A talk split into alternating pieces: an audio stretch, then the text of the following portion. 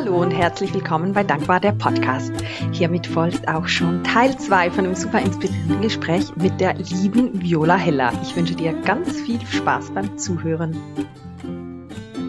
Ja, ich habe gerade kürzlich einen, ähm, einen, Artikel gelesen. Ich, ich glaube, das war im Magazin Moment by Moment. Die hatten so ein Schwerpunktmagazin zum Thema Dankbarkeit. Ich glaube, das war da.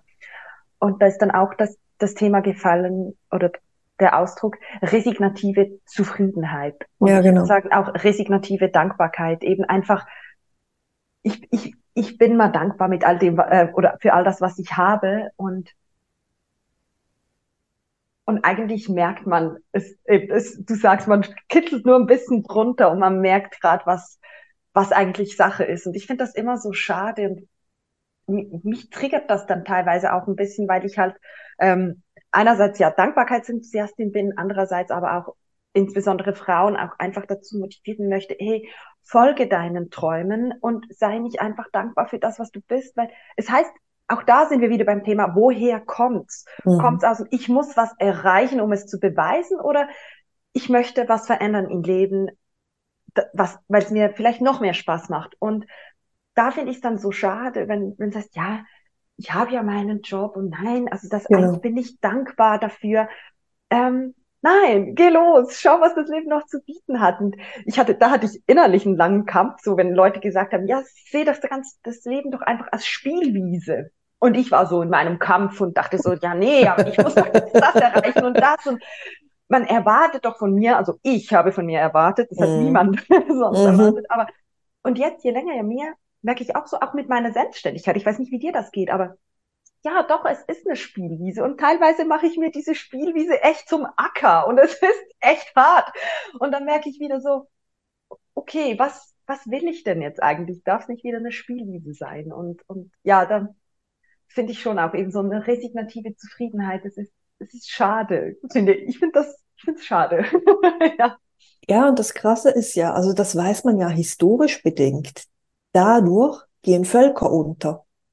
Also das, das sagt man ja zum Beispiel vom Römischen Reich, dass das so saturiert zufrieden war, ähm, bis es unterging. Mhm. Und das sehe ich manchmal bei uns auch ein bisschen, wo ich so denke, Leute, was noch? Also Saturiertheit und, und mir gefällt dieser Ausdruck, dieser resignative Zufriedenheit oder Dankbarkeit.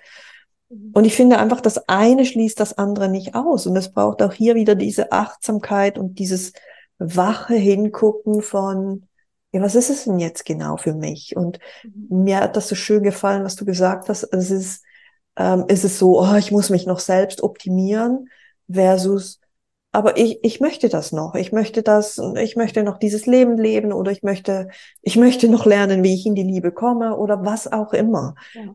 Ist es ein, ich muss, weil oder ich will?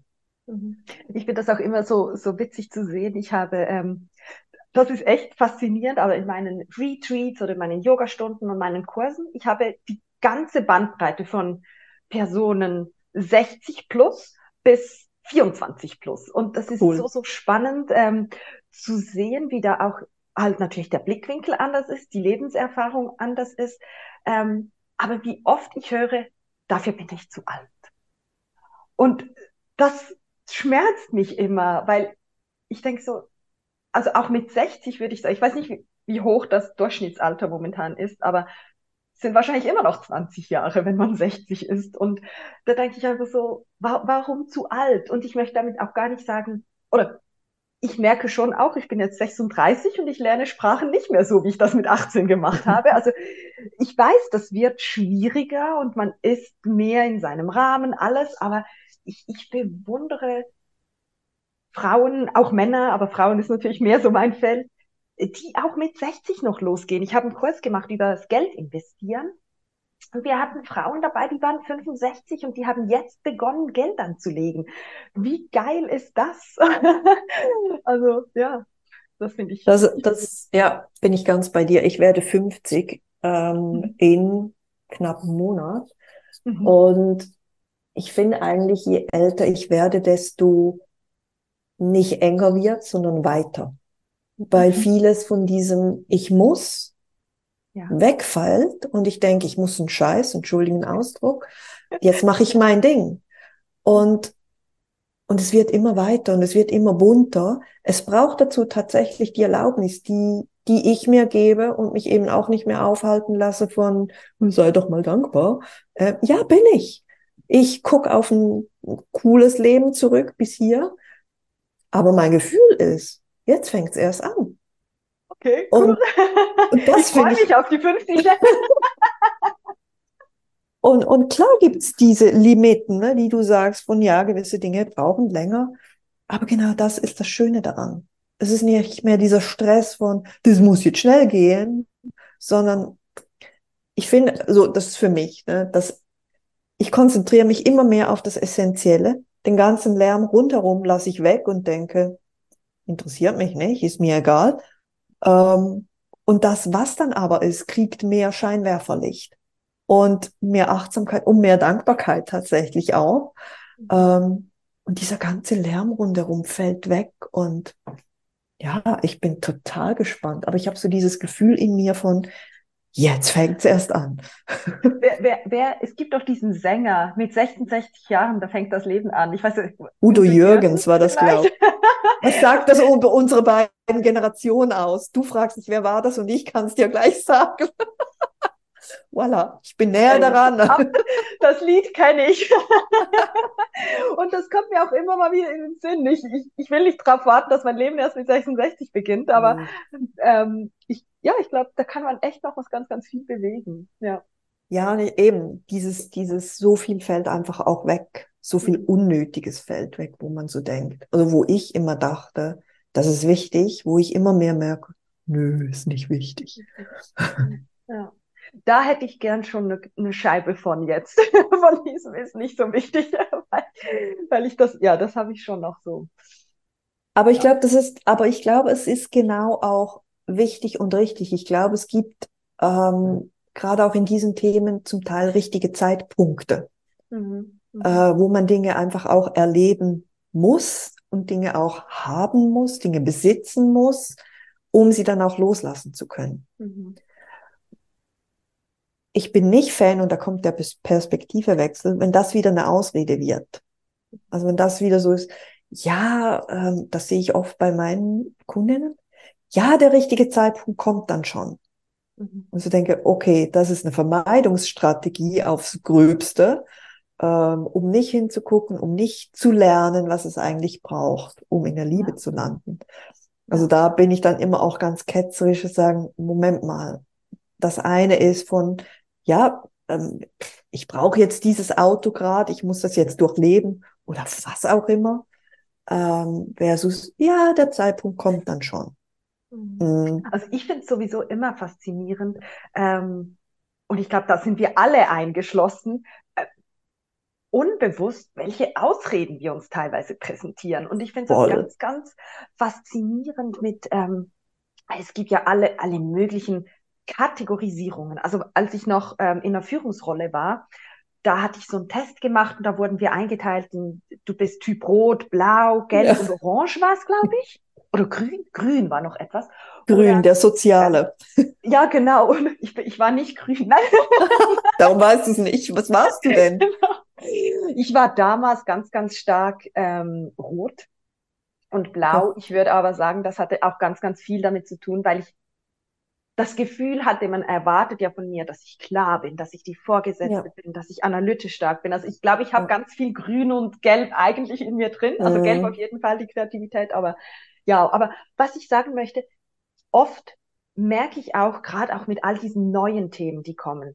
Ähm, also Astrologie ist es nicht neu, aber sei es jetzt Human Design, sei es Scanner-Persönlichkeit, sei es was auch immer, alle diese Kategorien, die es gibt, die dann auch oft verwendet werden als ja, ich bin halt das und das. Mhm. Und ich sage immer, ich finde es super wichtig, ich informiere mich auch selber drüber, welcher Typ bin ich, etc.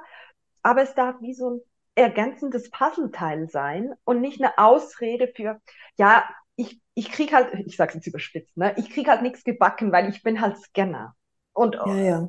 und ich war, ich habe diese Tendenz selber und hatte dann teilweise auch so, ja, ich bin halt Scanner, ne, ich habe jetzt halt viele Ideen. Ähm, und dann habe ich irgendwann so gemerkt, so, Oh, so eine Ausrede. Voll. ja. ja, das ist, aber da wurden wir ja auch von Stunde Null an drauf getrimmt, eigentlich nicht die Verantwortung zu übernehmen. Mhm. Na, nee, nicht 100 Prozent die Verantwortung zu übernehmen, sondern sich so ein bisschen zu drücken. Und ich weiß auch oft, dass es für Empörung sorgt, wenn ich das sage, wo wir den Menschen dann sagen, ich übernehme voll die Verantwortung. Mhm. mhm. Aber de facto tun wir es kaum. Also das, das sehe ich auch bei mir selbst. Ne? Mhm. mhm. Und ich finde so schön, in dem Wort Verantwortung steckt eigentlich das Wort Antwort. Mhm. Und da ist ja immer das Thema, welche Antwort habe ich auf etwas? Also ne, wenn, wenn ich sage, ja, ich bin eine Scanner-Persönlichkeit, ich kann ja nichts dafür, das ist gar nicht die Frage, sondern die Frage ist meine, übernehme ich die Verantwortung dafür? Also was ist meine Antwort darauf, dass ich eine Scanner-Persönlichkeit bin? Wie gehe ich damit um? Und, und das ist bei allem, ne? Ich, ja, ich bin halt so geprägt. Ja, ich, das habe ich so gelernt. Ja, hast du. Ist okay. Was ist deine Antwort darauf? übernimm die Verantwortung. Und dann wird's halt zum Teil echt unbequem, weil so volle Verantwortung ist anstrengend. Herrgott nochmal. Ja, ja, also ich, ich finde, das ist richtig cool, ähm, auch mit diesem Antwort in Verantwortung. Ähm, das wusste ich, also war, mich nicht, war mir nicht bewusst, finde ich super spannend. Und ich meine, ich habe Schwierigkeiten, Entscheide zu fällen. Und es geht schon viel, viel besser als auch schon. Aber Entscheidungen, das ist Verantwortung übernehmen. Und oh, mhm. ich hatte etliche und ich habe immer noch, ich entdecke mich immer mal wieder oder ertappe mich immer mal wieder, was ich für Strategien unbewusst fahre, um nicht die Entscheidung fällen zu müssen. Und, und das ist, das ist wieder Achtsamkeit. Wenn du unbewusst einfach in deiner Wolke stehst oder wie auch immer, dann, dann merkst du das nicht. Und da dann zu merken, so, ah krass, da bin ich nicht in die Verantwortung gegangen, weil es ist streng und man macht ja vielleicht auch mal Fehler. Es, es gibt aus meiner Sicht kein richtig falsch oder Fehler, mhm. nicht Fehler, weil alles bringt uns weiter. Aber teilweise denkt man dann vielleicht im ersten Moment, oh, warum habe ich mich jetzt dafür entschieden oder wie auch in mhm. welchem Kontext auch immer. Ja, ja, absolut. Ja, und ich glaube, schlussendlich ist immer die Frage, mit welcher Währung sind wir bereit zu zahlen? Also wir haben ja immer drei Währungen im Leben, mit der wir bezahlen wenn du eine Entscheidung triffst oder wenn du keine triffst. Und das ist immer, entweder zahlen wir mit Geld, das sind wir uns gewohnt, das haben wir meistens noch im Blickwinkel. Was wir nicht im Blickwinkel haben, sind die anderen zwei Währungen, nämlich Zeit und Energie. Und mit einer davon oder auch mit mehreren zahlen wir immer. Also wenn du eine Entscheidung nicht triffst, dann zahlst du mit Zeit und sehr wahrscheinlich auch mit Energie. Aber wenn du eine Entscheidung triffst, dann kann das auch sein. Also was sind immer die Opportunitätskosten, die du auch generierst mit einer Entscheidung oder mit einer verschobenen Entscheidung? Was bist du denn für ein Human Design Typ? Also was ist deine Entscheidungsautorität? Also ich bin Projektorin. Und ist das die Milz? Ist das die?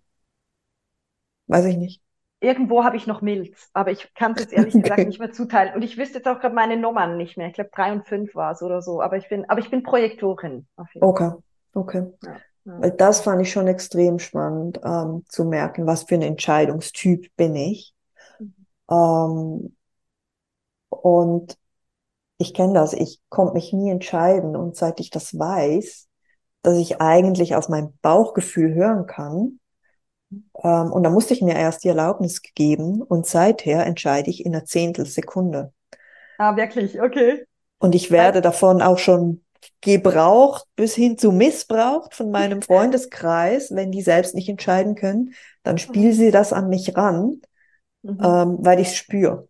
Ich ja. habe sofort ein inneres Ja oder Nein. Ja. Und da gibt's ja verschiedene Typen, die, die erst so mal eine Nacht darüber schlafen müssen und das ah, Gefühl entwickeln. Dann gibt's aber auch die, die im Idealfall äh, eine Mondphase darüber schlafen sollten, eigentlich so einen Monat lang eine Entscheidung reifen lassen sollen. Ah, echt? Und ich glaube, es hilft extrem zu wissen, was für ein Entscheidungstyp man ist. Ja.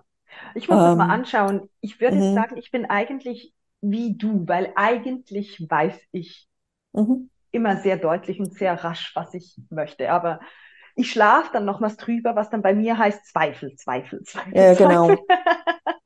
also dann, ja, aber dann ist es genau eigentlich mit dieser Angst auch zu tanzen ne? und zu sagen, okay, jetzt kommen 300 Zweifel und jetzt mache ich es nicht mehr. Ja. Ähm, versus halt diesem Impuls folgen, auch wenn der manchmal noch so schräg ist, wo man so denkt, echt jetzt? Nö. Ja. Und was mir echt geholfen hat, das ich wünschte, ich hätte das früher gewusst, ähm, sind so diese kleinen Entscheidungen, dass die komplett irrelevant sind, aber wo man sich dran aufhängen kann. Und das beste Beispiel finde ich immer die Speisekarte. Mhm. So viel zur Auswahl und ich hätte alles gerne. Und ich bin da inzwischen auch hier, ne? Womit zahle ich, wenn ich mich nicht entscheide? Ich zahle mit Energie und Zeit. Mhm, mhm. Und ich mache das inzwischen so, ich beginne oben links zu lesen bis zum ersten Gericht, wo mein Herz hüpft. Und dann höre ich auf zu lesen und bestell das. Und äh. spare dadurch Zeit und Energie. Ja, ja. Weil auf, darauf habe ich Lust. Was nützt mir das jetzt, wenn ich noch drei, vier, fünf weitere Gerichte sehe, auf die ich auch Lust habe? Ich, ich bringe mein Hirn in Bedrängnis. Ja, das stimmt, das stimmt. Dann kommt der Stress. Sozusagen. Dann kommt der Stress und das ist Energie und dann zahle ich mit Energie. Und hier zu merken, nee, das kann ich mir sparen. Ich kann die Energie für was Besseres brauchen, für Dankbarkeit, für das geile Gericht, das dann vor mir steht. Ähm, also diese kleinen Dinge haben mir extrem ja. geholfen von diesem, ich kann nicht entscheiden zu, ich entscheide jetzt. Ja, ja. Ja, finde ich cool. Nehme ich mit mit der Speisekarte. ja. Jetzt in deinem Blog hattest du noch ähm, das The also so einen Abschnitt drin, wo du schreibst, ich weiß es nicht mehr, Claudia erklärt Marleen etwas und Claudia bedankt sich im Anschluss, dass sie es erklären durfte. Oh ja. Ähm, vielleicht können wir da noch so einen kurzen Punkt ähm, setzen, weil ich das sehr, sehr spannend fand. Mhm.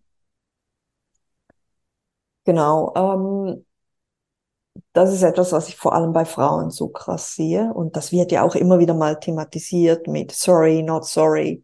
Ähm, und eigentlich kommt das aus dem Minderwert Ich raus, ähm, wo wir das Gefühl haben, ich bin nicht gut genug ähm, und wir uns dauernd bedanken oder eben dauernd sorry sagen, also uns entschuldigen für uns selbst. Und das ist für mich keine Dankbarkeit, sondern das ist ein, eben ein, ein Zeichen, dass ich selbst im Minderwert bin, dass ich selbst das Gefühl habe, ich muss mich dauernd bedanken oder eben ich muss mich dauernd entschuldigen. Und wir haben ja diese, diese drei Ichs in ich, also dieses Minderwertigkeits-Ich, wo ich, wo meine Zweifel herkommen, wo meine Ängste herkommen, wo meine innere Kritikerin herkommt. Und dann haben wir dieses Über-Ich, das wir meistens mit der ganzen Persönlichkeitsentwicklung und Selbstliebe geschaffen haben. Das ist dann so, ich fühle mich gut, ich finde mich gut. Mhm. Ähm, und auch wo unsere Wünsche und Träume sind und wo wir uns auch so herrlich fertig machen können damit, äh, von, ja, das will ich doch, aber da bin ich nicht ähm, sehe ich in meinem Themenfeld von jemand ghostet mich oder es wird nichts. Ja, okay, sein Verlust oder ihr Verlust, dann halt weiter. Ne? Und ich melde mich wieder an auf einer Dating-Plattform, was auch immer. Aber es ist tatsächlich das Über-Ich in mir, das da eigentlich spricht. Und dann gibt's dieses reale, wahre Ich, so ich, das ist für mich immer so in der Mitte von Minderwert, real, Über-Ich, das hier einfach auch mal sagen dürfte, oh krass, das tut jetzt echt weh. Und da gehe ich jetzt durch versus ich fall gleich in mein Minderwertigkeits-Ich und da kommt dieses Danke, danke, danke und I'm sorry, I'm sorry, I'm sorry raus. Ähm, oder ich gehe in dieses Über-Ich von, ach, egal, tangiert mich nicht, ich bin cool, ich bin eine starke Frau, weiter geht's. Ähm, und das, was du hier angesprochen hast in diesem Blogartikel, kommt aus diesem Minderwert-Ich, das eigentlich überdecken will, dass ich mich minderwertig fühle. Und das tun die meisten von uns, auch wenn wir so viel gelernt haben.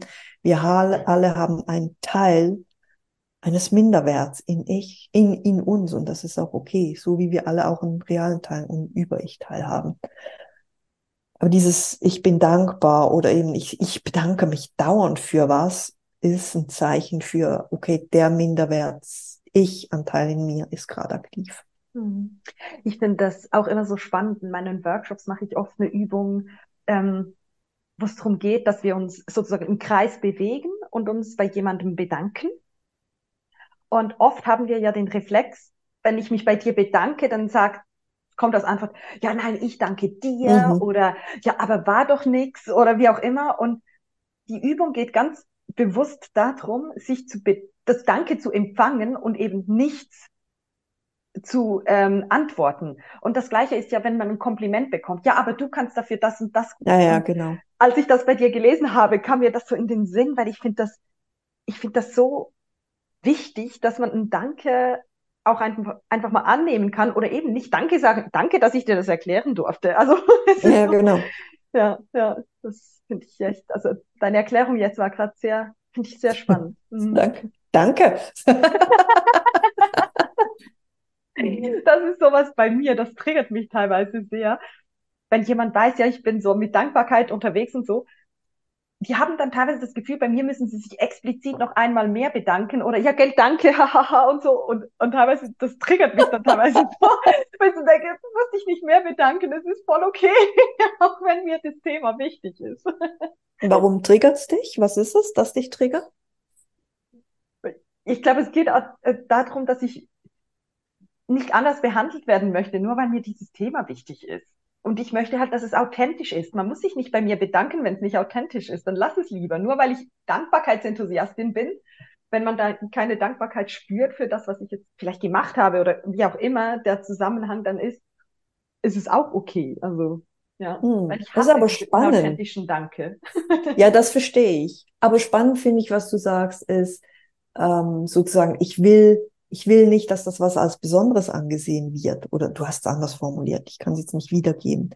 Wo natürlich gleich die Perspektive Rebellen in mir kommt, sagt, warum nicht? Warum willst du das nicht? Das ist doch dein gutes Recht. da können wir jetzt ja wahrscheinlich stundenlang darüber quatschen. Wahrscheinlich, wahrscheinlich. Genau. Ähm, aber ich glaube, also ich habe jetzt gerade noch mal so meine Notizen studiert. Ähm, ich glaube, wir haben ganz, ganz viel und ganz, ganz viele spannende Themen, äh, äh nicht nur angeschnitten, ich glaube, wir haben sie sogar sehr schön ähm, äh, diskutiert oder besprochen. Mhm. Hast du noch einen Blickwinkel, den wir jetzt vergessen haben? Don't get me started. Nee, alles Nein? gut. Alles gut? Sonst machen wir mal noch was eine Folge. genau. Ähm, sehr schön. Ja, dann vielen, vielen Dank, liebe Viola, dass du da warst im Podcast. Ich stelle immer zum Schluss noch eine, ähm, eine Abschlussfrage. Und du bist ja auch aus Zürich. Ähm, von daher weiß ich endlich mal, wie der Bahnhof ausschaut, weil die Frage ist ähm, immer, du kriegst am, am Bahnhof in Zürich ein riesiges Plakat, weißt du, da ähm, davor ähm, und du kannst das beschriften, bemalen, irgendwas mit einer Botschaft, die du mit der Welt teilen möchtest. Was würdest du auf dein Plakat eben schreiben oder malen? Mein Slogan tatsächlich. Liebe mutig und lass dich lieben. Liebe mutig und lass dich lieben. Sehr schön. Und ja, das ist eine unserer herausforderndsten Thematik. Mhm. Mhm. Ich glaube, da habe ich ja noch ganz, ganz viel Potenzial. Genau. Ja. Liebe Ler Lernen, das hört sich dort so ein bisschen hart an, aber ist etwas, du hast ganz zu Beginn gesagt, haben wir nie gelernt. War kein, kein ja. Schulfach sozusagen. Mhm. Das finde ich eben auch so krass, ne? Weil was gibt's Wichtigeres im Leben als die Liebe? Und da könnte man noch sagen Gesundheit. Glaube ich aber tatsächlich nicht, weil, okay, stell dir vor, du bist krank ohne Liebe. Das ist ätzend. Aber stell dir vor, du ja. bist krank mit Liebe. Ist schon besser. Und ich bin der tiefsten Überzeugung, dass Liebe das Wichtigste ist im Leben.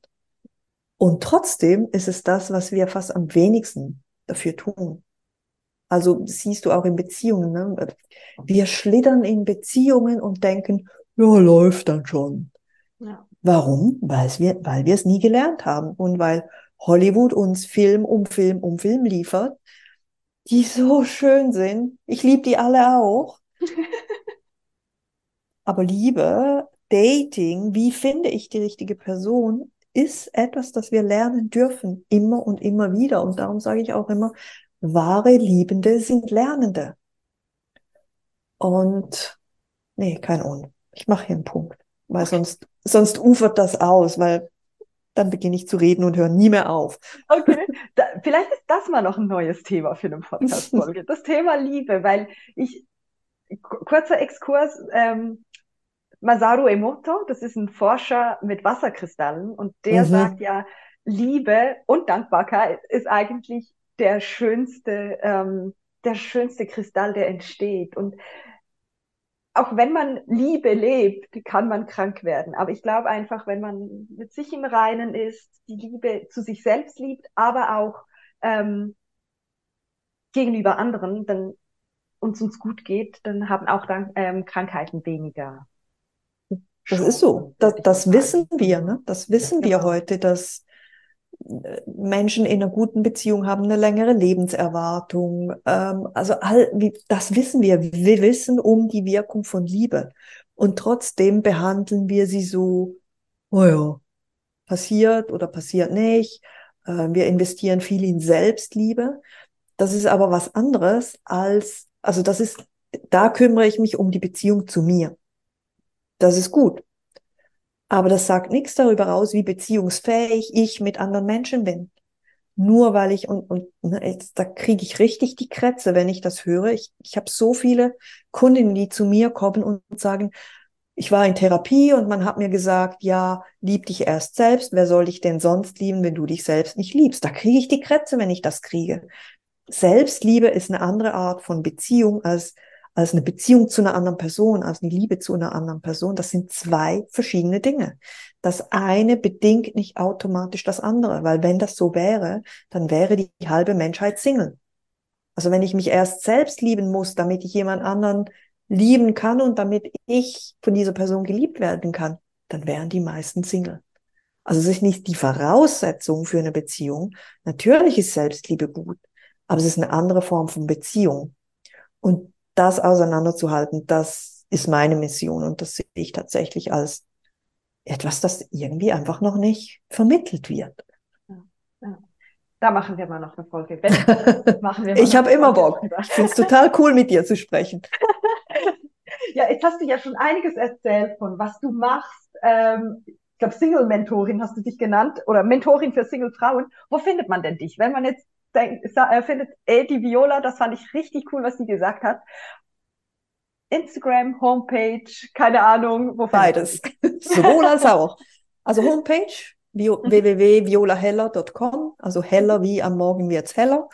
Okay. Ähm, da äh, findet man mich mit allem, was ich mache, was ich anbiete, etc. Und man findet mich auf Instagram, da ist es instagram.com und dann alles mit Underline, Underline, Viola, Underline, Heller, Underline.